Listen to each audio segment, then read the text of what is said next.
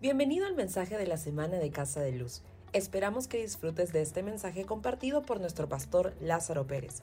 Te invitamos a visitar nuestra página web casadeluz.church, donde podrás obtener mayor información sobre nuestra iglesia y acceder a otros recursos. Bueno, como les dije, hoy comenzamos una nueva serie, va a estar enfocado en las mujeres de la Biblia. Bueno, en algunas de las mujeres en este mes de mayo pero hoy quiero comenzar con una mujer perfecta. Y esa mujer se llama Eva, o se llamaba Eva. Y obvio, yo digo perfecta porque era perfecta hasta que se dejó engañar. Si vamos a Génesis capítulo 1, verso 26 al 31, Dice la palabra de Dios, entonces dijo Dios, hagamos al hombre a nuestra imagen conforme a nuestra semejanza y tenga potestad sobre los peces del mar, las aves de los cielos y las bestias sobre toda la tierra y sobre todo animal que se arrastra sobre la tierra. Y creó Dios al hombre a su imagen. ¿Cómo lo creó Dios? A su imagen. Póngame en el chat, a su imagen a imagen de Dios lo creó, varón y hembra los creó. Esto es tan importante que dice el verso 27, y creó Dios al hombre a su imagen, a su imagen de Dios lo creó, varón y hembra lo creó. Diga conmigo, varón y hembra los creó a su imagen. 28 dice, lo bendijo Dios y les dijo, fructificar, multiplicaos, llenar la tierra y someterla, ejercer potestad sobre los peces del mar, las aves de los cielos y todas las bestias que se mueven sobre la tierra. ¿A quién le dijo? al hombre que creó a su imagen, hombre y mujer, los creó a su imagen y le dijo, fructificar y multiplicaos, llenar y someter, ejercer potestad sobre los peces del mar, las aves de los cielos y todas las bestias. ¿A quién le dijo que ejerzan potestad? Al hombre y a la mujer, ¿correcto?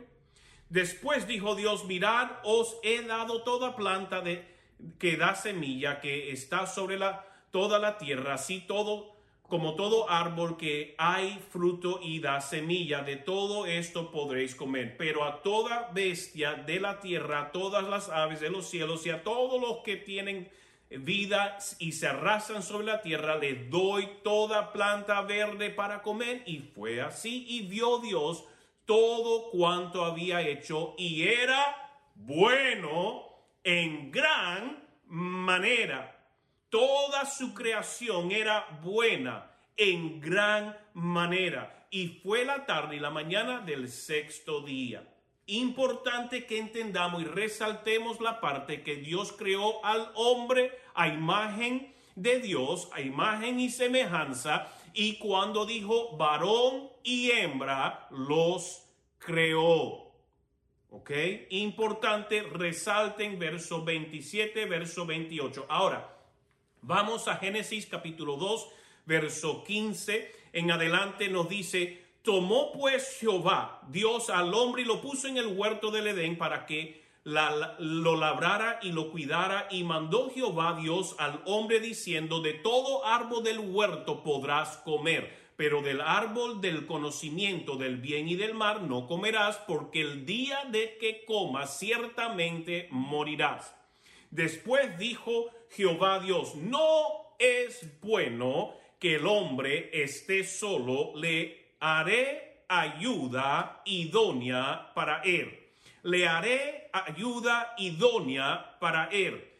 Ayuda idónea, sabe, en la Biblia esa palabra idónea fue usada tres veces para describir una mujer, pero como trece veces para describir a Espíritu Santo y su ayuda en nuestra vida. Mm, ¿Me entiendes? esto no tiene que ver solamente con que la mujer me va a ayudar a mí. No, esto tiene que ver en cómo es la ayuda. Es una ayuda completa, íntegra. Es como decir, tomar una manzana, cortarla a la mitad y, separarla y ahora es un complemento. Cuando yo lo uno hace una unidad o hace un fruto completo. Por lo tanto dijo, necesito darle una ayuda completa. Alguien que le pueda también sostener, complementar, ayudar eh, a, poder realmente caminar junto con Él. Estar sobre también es una de las descripciones. El estar sobre o estar con y, mucho más. Verso 19 dice, Jehová Dios formó pues de la tierra toda bestia. Saltamos el, al 21 dice, entonces Jehová Dios hizo caer un sueño profundo sobre Adán y mientras éste dormía, tomó una de sus costillas y cerró la carne en su lugar. De la costilla que Jehová Dios tomó del hombre, hizo una mujer y la trajo al hombre. Dijo entonces Adán, esta sí que es hueso de mi hueso y carne de mi carne, será llamada mujer porque del hombre fue tomada. Entiendan algo, de dónde sacó, de todos los huesos, de todas las partes que Dios pudo sacar a la mujer, la sacó de una costilla. No la sacó de los pies, no la sacó de la cabeza, la sacó de una costilla donde protege uno de los de los huesos que ayuda a proteger las partes vitales, el corazón, los pulmones, que es uno de los que está a tu costado no está debajo de ti, no está sobre ti, está a tu costado. Y el verso 25 dice, y estaban ambos, Adán y su mujer, pero no se avergonzaban. Estaban ambos desnudos, Adán y su mujer, pero no se avergonzaban. Digan ahí en voz alta, en su casa, que le escuchen los vecinos, no se avergonzaban y estaban como desnudos. O como dicen los cubanos, desnudos. Así dicen los cubanos. diga ahí como lo dice un cubano, estaban desnudos. Bien, excelente. Para los que están en Facebook, póngame ahí, están desnudos. Y ahí en su casa, entiendan esto. Eva era la mujer perfecta, hecha a imagen y semejanza de Dios. Sería la madre de toda la humanidad y modelaría junto a su esposo una familia perfecta. Podemos aprender muchísimo de Adán y Eva como Dios lo había determinado que deberían de vivir. En, leyendo Génesis 1 al 3, hay tanta riqueza en esta escritura que nos ayudan a alinearnos a quién debemos ser hoy. Eva caminaba con Dios. Eva era una mujer con autoridad e igualdad a su esposo, como lo leímos en Génesis capítulo 1, que decía que los ambos debían de gobernar, que ambos deberían de someter, que ambos iban a tener dominio. ¿Me están escuchando? Es tan importante que entendamos que Eva estaba llamada a caminar con autoridad e igualdad a su esposo. Juntos co-gobernaban la creación. Entiendan, eran dos partes que hacían uno. Dos partes que hacían uno, como tomar, le dije, la manzana que se lo corta a la mitad y lo une. Eso era Adán y Eva. Cuando caminaban en el huerto, caminaban como uno juntos co-gobernaban la creación. No existía en ese tiempo el machismo y tampoco existía el feminismo, porque ambos conocían quiénes eran y cuál era su rol en la vida, qué era su fuerza, cuál era su enfoque, cuál era su responsabilidad. Eran una pareja idónea y caminaban en acuerdo. Eva sí era una mujer de influencia y tenía autoridad junto con Adán. Por eso que la serpiente se acercó a Eva para engañarla sabiendo que si alguien iba a poder convencer a Adán, era ella por su nivel de influencia y responsabilidad en el huerto. En el capítulo 3 nos dice que la serpiente empieza a hablar con Eva y la serpiente empezó a torcer las palabras de Dios. Y es importante que usted entienda algo. El enemigo viene a engañarte no con mentiras eh, bien obvias, te viene con pequeños torcidos en la palabra y te quiere hacer creer algo que Dios no dijo, pero a él torcerlo un poquito, tú dudas cuando no está cimentado en la palabra, cuando la palabra no es algo que está bien marcado en ti, cuando la palabra que Dios te da no es algo que usted memoriza, repasa y aplica a su vida. El enemigo viene ahí y te lo tuerce porque escuchas una filosofía, escucha algo que te hace cosquillita y nos dice eh, eh, que iglesia en casa no es iglesia, que solo se puede congregar en, en congregaciones masivas, que eso es iglesia. Mira todas las otras iglesias que sí se están reuniendo y usted cree que lo que usted está haciendo no es bíblico o que no le puede llenar o que no le satisface. Eso es mentiras y torcimientos de la palabra de Dios y usted lo está entreteniendo, así como Eva dejó entretener las palabras de la serpiente y fue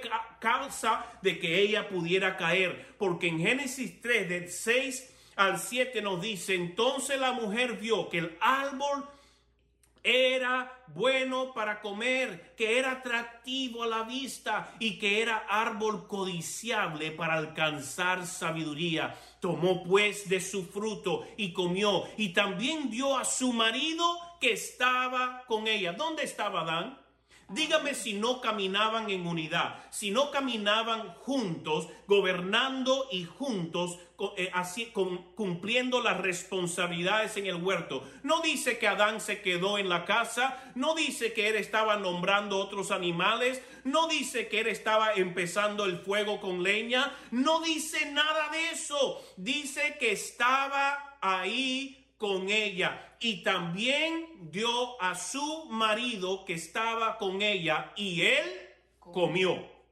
So, hombres nunca le echen la culpa a la mujer, porque si Adán hubiera querido, él le pudiera haber dicho, no comas eso, mujer pero él también cayó en el mismo engaño de permitir que la palabra de Dios fuera torcida en él y él empezó a codiciar algo que ya él tenía y no y se le había olvidado. Él había sido creado a imagen y semejanza. Eva ha sido creado a, a Eva también a imagen y semejanza de Dios. Tenían la mente de Dios, tenían la sabiduría de Dios, pero el diablo torciendo unas pocas palabras les hizo creer que él, ellos no tenían toda la sabiduría. Dios estaba protegiendo a Adán y Eva cuando los presentó solo lo bueno. Él no decía que querían, Dios no quería que experimentaran lo malo, solo le dio lo bueno, pero les dio la oportunidad de escoger el derecho, la libertad, el libre albedrío de escoger. Por eso es que había un árbol que le dijo, no toquen, porque el día que toquen morirá. Y es que iban a morir espiritualmente. ¿Por qué? Porque Dios se separa de donde entra el pecado, la rebeldía, la rebelión. Ahí Dios se separa, su gloria se separa y al separarse muerte entra, porque verdadera vida solo se encuentra en Dios.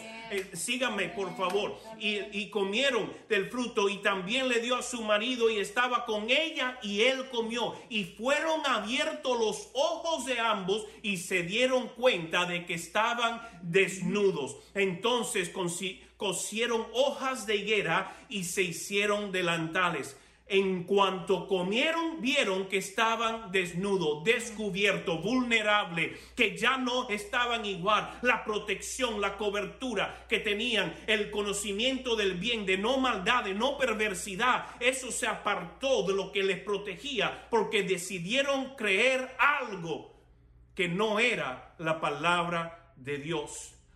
¿Qué pasó en los versículos que dije que pasaron? Empezaron a escuchar la voz de Dios y dice Adán, oí tu voz y tuve miedo porque estaba desnudo. ¿Qué había hecho? Se escondió. Porque cuando uno peca, uno tiene vergüenza. Cuando uno vive... Eh, eh, atormentado y engañado tiene vergüenza. ¿Y qué es lo que hace?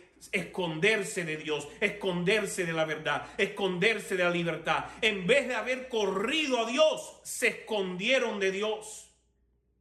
¿Qué hubiera pasado si Adán y Eva se hubieran arrepentido? ¿Qué hubiera pasado si Adán y Eva dicen cometimos un error? Perdónanos, Padre, pero no fueron al Padre, se escondieron del Padre, se escondieron de la presencia, se apartaron completamente de su identidad, de su propósito y de su responsabilidad. Y Dios le dice, ¿quién te dijo que estabas desnudo? ¿Comiste del árbol? Adán empezó a echarle, no, no, no, no, no, la mujer que me diste porque ahí de inmediato entró esa esa naturaleza de culpar a alguien en vez de tomar responsabilidad. En vez de haber dicho, sí, yo comí, perdóname, dice, no, no, no, no, la mujer que tú me diste, por culpa de ella yo comí. No, hijo de Dios, comiste porque te dio la gana, cometiste ese pecado porque te dio la gana, eh, pensabas de esa forma porque te dio la gana, tomaste esas acciones porque te dio la gana. Nadie te puede obligar a pecar, nadie te puede obligar a creer algo que no es cierto. Tú eres el que te dejas engañar.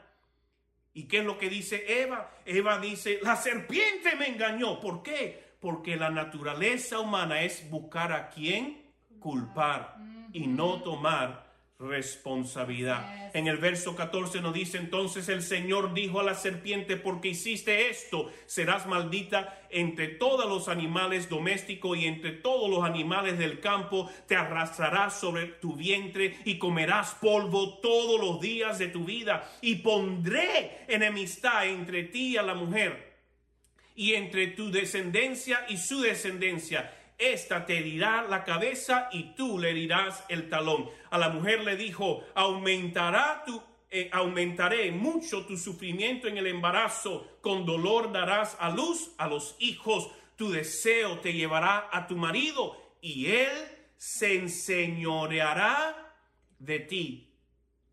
¿Qué es la maldición que cayó sobre Eva? Que ahora el marido, el esposo, se va a enseñorear sobre ella. Hasta ese punto caminaban juntos. Mm. La maldición ahora causó que ella se tuviera que mantener y ser señoreada, dominada, controlada. Entró el machismo a la humanidad por una maldición, no por bendición. Y al hombre dijo, porque obedeciste la voz de tu mujer y comiste del árbol del que te mandé diciendo, no comas de él, sea maldita la tierra por tu causa. Con dolor comerás de ella todos los días de tu vida. Vamos a continuar porque el tiempo se me apresura tanto. ¿Qué aprendemos de la escritura que acabo de compartir? Podemos aprender tres cosas muchas cosas más, pero voy a enfocarme en tres. Enfocarme en tres. ¿Qué aprendemos? Aprendemos que todo ha sido hecho nuevo en Cristo. Eso lo podemos rescatar de esta escritura y se lo voy a comprobar con los siguientes versículos. Cristo vino para hacer todo nuevo. Cristo vino para restaurar la humanidad a esa relación de caminar con Dios, así como tenía Adán y Eva antes de la caída. Cristo vino para que usted tuviera el derecho, la oportunidad, el privilegio, el regalo, la gracia de poder caminar nuevamente con el Padre, cubierto de su presencia, de poder tener la mente de Cristo y poder realmente mostrar la perfección de su creación. Segunda Corintios 5, 14 al 21 dice, porque el amor de Cristo nos impulsa con considerando esto, que uno murió por todos, por consiguiente todos murieron. Y Él murió por todos, para que los que viven ya no vivan más para sí, sino para aquel que murió y resucitó por ellos. ¿Por quién vivimos? Por Cristo. ¿En quién vivimos? En Cristo. Eso es importante. De manera que nosotros de aquí en adelante a nadie conocemos según la carne. Y aún si hemos conocido a Cristo según la carne, ahora ya no lo conocemos así. De modo que si alguno está en Cristo, nueva criatura es. Las cosas viejas pasaron, he aquí, todas son hechas nuevas. ¿Cómo han sido las cosas hechas? Nuevas. ¿Cómo debemos de andar? No juzgando con, conforme a la carne, no aguantando personas a quienes eran antes de Cristo, no los aguantamos conforme a sus errores, conforme a sus metidas de patas. Tenemos que verlos como hombres y mujeres que han sido hechos nuevos en Cristo y lo que conocía antes en la carne, yo digo, ya no más, ahora los conozco según la sangre, a través de la sangre y en Cristo. De modo que si alguno está en Cristo, nueva criatura es. Las cosas viejas pasaron, he aquí, todas son hechas nuevas. Y todo esto proviene de Dios quien nos reconcilió consigo mismo por medio de Cristo y nos ha dado el ministerio de reconciliación. Por lo tanto, ¿qué hizo Cristo? Vino a reconciliarnos vino a restaurar nuestra relación con el Padre y Él nos está instruyendo que nosotros hagamos lo mismo, de atraer la creación nuevamente al Padre, de, poder ver todo y poder reconciliarlo nuevamente al Padre nos dio el ministerio de la reconciliación. Por lo tanto, usted en su diario vivir y caminar debe siempre estar buscando reconciliar la humanidad, reconciliar la creación a su propósito original. Porque Cristo ya pagó el precio y porque Él pagó el precio y nosotros nos encontramos en Cristo, nosotros también debemos de caminar con esa mentalidad que Dios en nosotros es quien va a modelar y mostrar para traer un avivamiento al mundo. No son las no son las reuniones masivas, esas son lindas, importantes y, hermosas, pero es nuestro caminar con Cristo que va a revelar el plan de Dios a la humanidad a nuestro alrededor. Él nos ha dado a nosotros el ministerio de reconciliación. Dígale a tu vecino, póngale así una manito en el hombro, dile a ti ha dado el ministerio de reconciliación.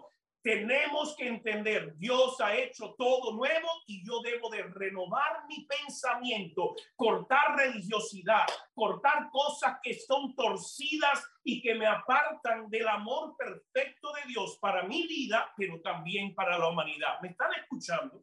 19 dice que Dios estaba en Cristo reconciliando al mundo consigo mismo, no tomándoles en cuenta sus transgresiones y encomendándonos a nosotros la palabra de la reconciliación. Así que somos embajadores en nombre de Cristo y como Dios los exhorta por medio nuestro, le rogamos en nombre de Cristo, reconcíliense con Dios. Reconcíliense con Dios. Dile, dite a ti mismo, reconcíliate con Dios. Hazte uno con Dios. Regresa a Dios. Ponte en Dios. Que su, presencia te cubra. Y dile a tu vecino, reconcíliate. Reconcíliate o te reconcilio. Porque estoy llamado al ministerio de reconciliación. So te reconcilias o te reconcilio, pero vas a reconciliarte. Le dice a tu esposo, le dice a tu esposa, le dice a tus hijos y en oración los cubre hasta que sus rodillas se doblen y digan, entrego mi vida a reconciliarme con el Señor, porque yo voy a cumplir mi propósito por el cual fui creado y comprado a precio de sangre. Al que no conoció pecado por nosotros, Dios lo hizo pecado para que nosotros fuéramos hecho justicia de Dios. Di, yo soy justicia de Dios en Cristo. Yo soy justicia de Dios en Cristo. Por lo tanto, yo camino en la perfección de Adán y Eva antes de la caída. Así yo puedo caminar con Dios, dialogar con Dios, hacer el trabajo que Dios me ha encomendado hacer, porque camino con uno, con Dios. Porque yo he sido justificado por gracia. Por lo tanto, yo tengo que entender, yo soy criatura, criatura nueva, yo hombre, pero también la mujer criatura nueva. Yes. Ahora el hombre y la mujer deben de ahora caminar reconciliado entendiendo su responsabilidad Así es.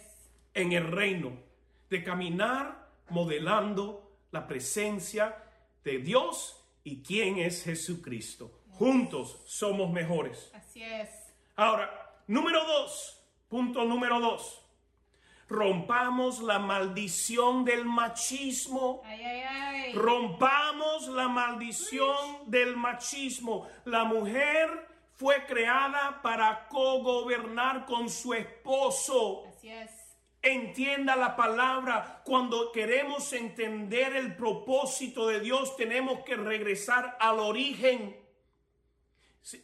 Muchos solo estamos expuestos al machismo porque seguimos viviendo bajo la maldición y hemos olvidado que hemos sido llamados a reconciliar. La mujer caminaba en autoridad sobre la creación y a la par con su esposo, mutuamente sometidos, esposo y esposa. No se creía uno más que el otro, Ajá. no era uno más importante que el otro. El hombre no era más que la mujer, pero Yes. tampoco era menos que la mujer. My. El hombre va a, a rendir cuenta en cómo cuida de su esposa y familia. Y es cabeza en asegurar el bienestar, pero no para controlar, no para manipular, no para pisotear y mucho menos para abusar. El hombre protege, cuida, cubre y por eso es cabeza para guardar y proteger, para representar el amor del Padre, Yes. pero nunca para abusar, pisotear, porque Wow. es regresar al costado, a la costilla a su lugar. A muchos hombres se piensa que la mujer salió del pie para tenerla pisoteada, pero la mujer salió de una costilla para tenerla Yes. guardada. Es importante que entendamos eso. Eh, veamos lo que dice Efesios capítulo 5, 21 en adelante. Dice, someteos unos a otros en el temor del Señor. Importante, resalte, circule, ponga estrellitas al lado del 21. Someteos unos a otros en el temor del Señor. Pero muchos hombres y muchos religiosos y muchos pastores todavía predican bajo la maldición Ay, ay, ay. Entiendan esto, están bajo la ley, bajo maldición. No es que están malditos los pastores, pero están con la mentalidad que sigue bajo la maldición y no la reconciliación. Muchos se quedan aquí. Las casadas estén sujetas a sus propios maridos. Se quedan ahí. Predican eso. Los hombres dicen, aleluya, pastor, gloria a Dios. Díselo, pastor. Pero se olvidan del verso 21, someteos unos a otros en el temor del Señor. Y aquí da instrucciones un poquito más claras, ojo hombre, oídos hombre y mujeres. Las casadas estén sujetas a su propio marido como al Señor, porque el marido es cabeza de la mujer. Así, así, así como Cristo es cabeza de la iglesia, la cual es su cuerpo y Él es su Salvador. Así que como la iglesia está sujeta a Cristo, así también las casadas lo estén a sus maridos en todo. Y algunos predicadores se quedan ahí, en todo tienes que someterte. Pero como dice, como la iglesia a Cristo, quien es su Salvador, maridos, escuchen, creo que estoy en cuál verso 23. 23. No. Así que como la iglesia está sujeta a Cristo, así también las casadas lo estén a sus maridos en todo. Verso 25. Maridos, amad a vuestras mujeres. Eso de mujeres es esposa, no se equivoque. Ay, ay, ay. No es con la quien vives, es a su esposa. Si usted no está casado, se tiene que casar, porque si estás eh, teniendo relaciones íntimas, estás bajo pecado y estás trayendo condenación a tu vida y Dios te quiere bendecir. Acaba de casarte. Ay, ay, ay.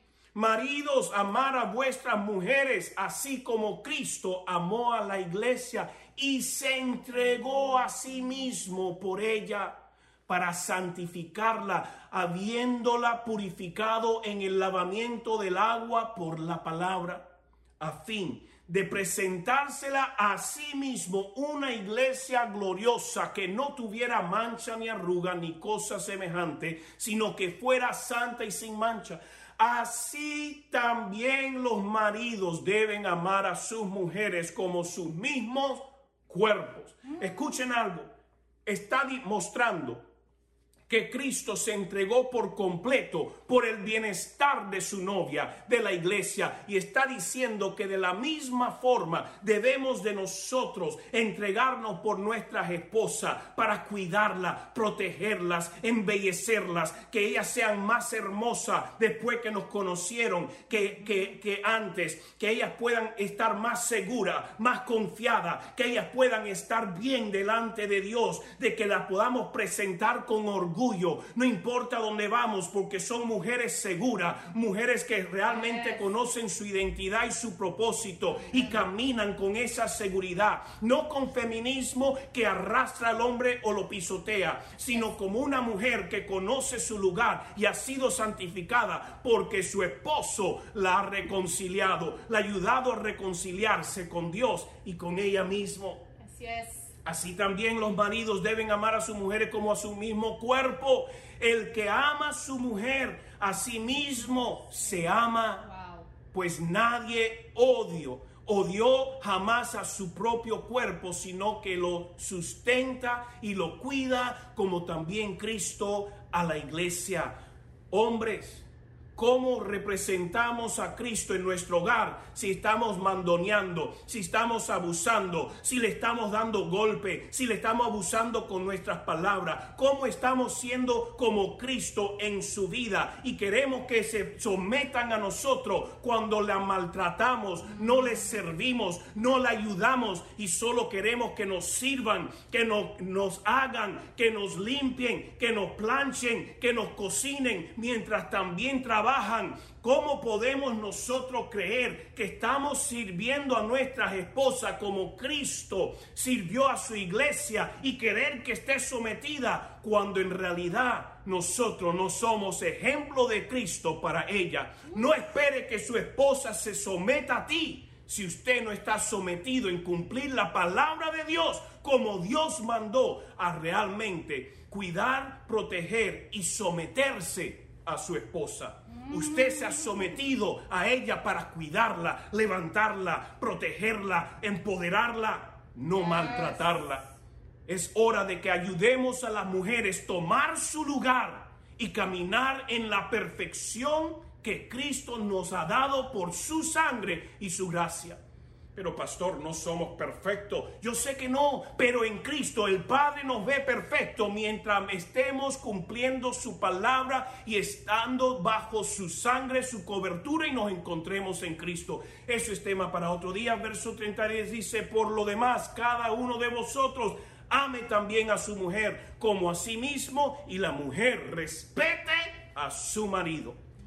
Maridos quieren respeto cuando no han amado a su esposa. Y creen que traer un poco de dinero a la casa, eso es amor. Y ahí le impone, le, le, demanda, la maltrata. Mire el rostro de su esposa. Sonríe cuando tú no estás alrededor, sonríe cuando no la estás mirando, sonríe cuando está delante de otras personas, siempre está burbujeando porque conoce quién es y aunque vengan problemas, los problemas no le abruman.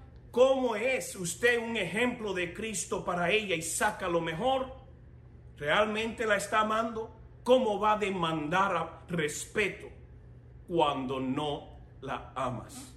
Porque si usted no la ama como Cristo está diciendo que la amemos, usted no ama su esposa, pero en realidad porque ni se ama a usted mismo. Porque si usted se amara a usted mismo, usted amara a su esposa cuando usted abusa, maltrata, eh, insulta, usted tiene que preguntarse si realmente Cristo está en ti. Porque Cristo es amor y Cristo quiere revelarse a su esposa a través de su vida. Y que usted pueda ser como Cristo a la iglesia, su Salvador, que la cubre, la protege, la guarda, la inspira, la, la potencia. la embellece.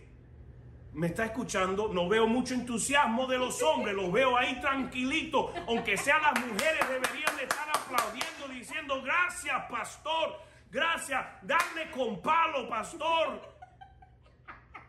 Vamos al 3, rapidito, vamos al 3. Punto número 3, ¿qué aprendemos? Importante que eduquemos a nuestros hijos a mantener a Satanás debajo de nuestros pies. Nuestros hijos tienen que entender, tienen que saber, tienen que aprender que Satanás su lugar es debajo de los pies Yes.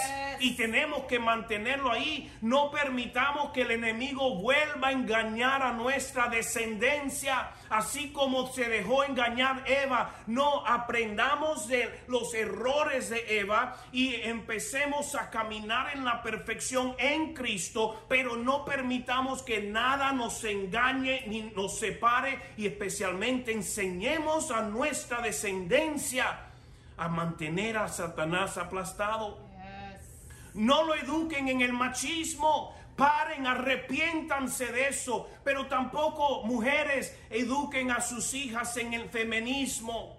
Es caminar unidos, cada uno en su lugar, cada uno en el área que le corresponde, para que el hombre y la mujer hagan ese completo, sean esa ayuda idónea, que no es abusiva, que no es uno que aplasta, sino uno que se empodera mutuamente. So, no eduquen, dejen de educar, dejen de modelar el machismo y el feminismo. Eduquen a caminar en igualdad delante de Dios y responsabilidad. El hombre en su lugar y la mujer en el de ella. Juntos son perfectos. Eduquémosle a odiar a Satanás y mantenerlo debajo de nuestros pies. Génesis 3:15 nos dice, cuando Dios le dio la maldición a la serpiente, le dijo, y pondré enemistad entre ti y la mujer. Entonces, ¿cuál es la maldición de Dios? Que la mujer lo iba a odiar toda su vida. Lo iba a odiar, lo iba a detestar, no lo iba a soportar toda su vida. Y mira lo que dice, y entre tu descendencia y su descendencia. Entonces la mujer fue eh, puesta con el, el querer odiar al enemigo y entrenar a sus hijos a odiar al enemigo. Usted tiene que odiar al enemigo. Usted no puede entretener sus mentiras, esos susurros que le quieren distraer, apartar de la iglesia donde Dios le tiene plantado, porque viene con mentiritas, torciendo la palabra de guianza para un avivamiento. Y dice, pondré enemistad entre ti y la mujer, y entre tu descendencia y su descendencia. Esta te herirá la cabeza y tú le herirás el talón. ¿Qué quiere decir esto? No que el enemigo le hizo o la serpiente le hace daño a la mujer, sino que la mujer y su descendencia en realidad, que es Jesucristo y nosotros en Cristo, le pisoteó la cabeza tan fuerte a esa serpiente que se la reventó, pero al reventársela le dio tan duro que le causó un moretón bajo en su talón. De tan duro que le pegó, él causó un moretón, pero ese moretón fue victoria. Esa sangre que llegó a ese lugar fue victoria sobre la serpiente. Eso es lo que le tenemos que enseñar a nuestros hijos. Somos más que vencedores. La serpiente ha sido aplastada bajo nuestros pies. Y cuando Él quiera levantarse y susurrar, tú le dices, toma tu lugar debajo de mis pies y das un pisoteón para recordarle. Tú estás vencido. Amén. Yo soy más que victorioso en Cristo Jesús. Por la sangre de Cristo, todo ha sido hecho nuevo. Es hora de que empecemos a vernos redimidos y justificados por su gracia. Y eso significa perfectos delante de Dios. Ay, que yo soy un vil pecador, yo no sirvo, soy una cucaracha, no estoy en nada. Para esa mentalidad de condenación y maldición, usted es hijo de Dios. Usted ha, fuido- ha sido comprado por la sangre. Usted ha sido perdonado, redimido, restaurado y sentado en lugares celestiales en Cristo Jesús. Si no fuera así, usted no pudiera estar delante de su presencia. Solo estamos por su gracia, por su sangre. Y por eso es que estamos justificados y somos la justicia de Dios aquí en la tierra en Cristo. Eva era perfecto, pero era perfecta, pero escogió creer otra cosa que no era la palabra de Dios y cayó en un engaño que le costó la vida a toda la humanidad. Retome su lugar correspondiente y camine con la identidad correcta. Usted está justificado por Dios. Escoja caminar en su verdad y no creer nuevamente algo que no sea lo que Dios dice de ti. No cometa el error que Eva cometió al recibir una palabra que no era de Dios. Dios nos ha restaurado a nuestro propósito original. No permitas, hombre, que lo que el mundo y religión te ha enseñado para mantener una mujer oprimida bajo una mentalidad machista continúe guiando tu vida. Caminar perfecto delante de Dios es solo por su gracia, pero también como Eva es una decisión que voy a escoger, creer y que voy a hacer. Voy a cumplir solo lo que Dios me dice. Escogeré creer a Dios y su palabra y nada más. Así es. La serpiente está bajo tus pies. Man. Mujeres no son menos. Mujer, tú tienes valor. Mujer, tú no eres menos que el hombre. Usted tiene identidad, tiene propósito. Usted está llamado a la perfección en Cristo. Y usted no es menos que el hombre, pero tampoco más que los hombres. Tome su lugar correspondiente, valórese como Cristo la ha valorado y escoja caminar en esa justicia. La serpiente está bajo nuestros pies. El hombre y la mujer, Adán y Eva, caminando unidos, eran perfectos. Porque uno no estaba completo sin el otro. Así es. Cuando Dios los creó, los creó para que caminaran juntos. Por eso dijo, dejará al hombre a su madre, a su padre, a su familia para unirse, ser uno con la mujer. Cuando usted encuentra a su esposa, esposo, usted está encontrando la perfección en Cristo. Caminando unidos serán una representación de la perfección de Dios que el mundo necesita.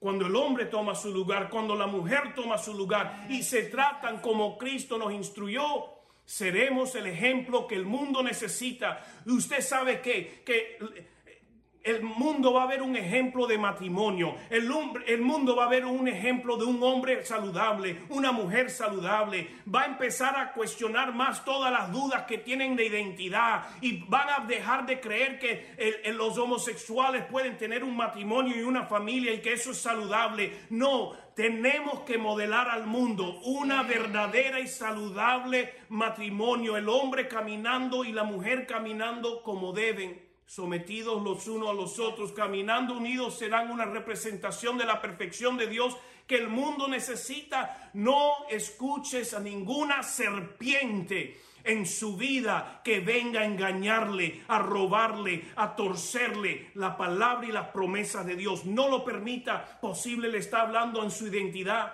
posible le está hablando en su propósito, posible le está hablando de su iglesia, posible está queriendo desconectarle. Usted tiene que entender la palabra de Dios, recibir la palabra de Dios y solo su palabra y así discernir las mentiras del diablo. Conozca la palabra de Dios, aférrese solo a ella, no entretenga ninguna palabra y ningún pensamiento que no venga de Dios. Escoge bien. Esa es su responsabilidad. Todos los días tenemos decisiones que tomar. Y van a ser decisiones de vida o decisiones de muerte. Su responsabilidad es escoger siempre vida y es Cristo. Su vida, su identidad, su responsabilidad, su propósito lo encuentras en Cristo. No se deje engañar. Rompa las cosas que la ha estado robando de caminar como Dios la ha llamado a caminar. Yo sé que posible hoy hay hombres que, le roce esta palabra. Pero usted tiene que llevar ese roce delante del Señor, porque a lo mejor usted ha sido tan endoctrinado en machismo de que la mujer está debajo de mí. que nunca ha sabido que está llamada a caminar contigo. No está llamada a caminar detrás de ti, no está llamada a caminar debajo de ti, no está llamada a caminar sobre ti. Están llamados a caminar juntos, unidos. Los dos demostrarán la perfección de Dios al mundo cuando viven sirviendo y cumpliendo su palabra. Vamos a orar. Padre, gracias por tu palabra. Padre, yo pido que haya ministrado corazones a la profundidad de cada corazón. Yo oro en este día, Señor, que, que tu palabra rompa paradigmas, mentalidades, Señor, torcidas por religión o por herencia, Padre, mentalidad de machismo o feminismo se rompe y el hombre y la mujer toma su lugar y retomamos el lugar que nos corresponde de caminar como justicia de Dios aquí en la tierra, solo por la gracia y la sangre, pero guardado en nuestra obediencia a su palabra. Escogemos servir a Dios. Escogemos someternos a su palabra. Escogemos ser fiel a Dios antes que el mundo. Fortalécenos, Señor. Trae mayor claridad a nuestra vida de las áreas que debemos de cambiar y transformar. En el nombre de Jesús. ¿Cuántos dicen amén? Amén. Y amén. Un aplauso al Señor. Pónganme ahí deditos, fueguitos, corazoncitos. Si esta palabra ha ministrado su corazón, si le ha sacudido, si le ha remecido, póngame ahí, aunque sea un dedito al aire, así como por fe, Señor, lo recibo. Pastor, recibo lo que has desatado en este día. La palabra ha sido desatada. La pregunta es, ¿la recibes? Es importante que usted la reciba, se apropie y pueda tomar su lugar. Ahora, también quiero orar por personas que posible jamás han establecido una relación con Jesucristo. Este es su día. Hoy, ahora es el día de salvación. O posible usted ha estado apartado completamente de Dios. Hoy es el día de reconciliarse. Si hay alguien que nos está mirando y dice, pastor, ora por mí, yo quiero entregar mi vida al Señor y diga estas palabras, Padre, reconozco, soy pecador y te entrego mi vida, te recibo como mi Señor y mi Salvador.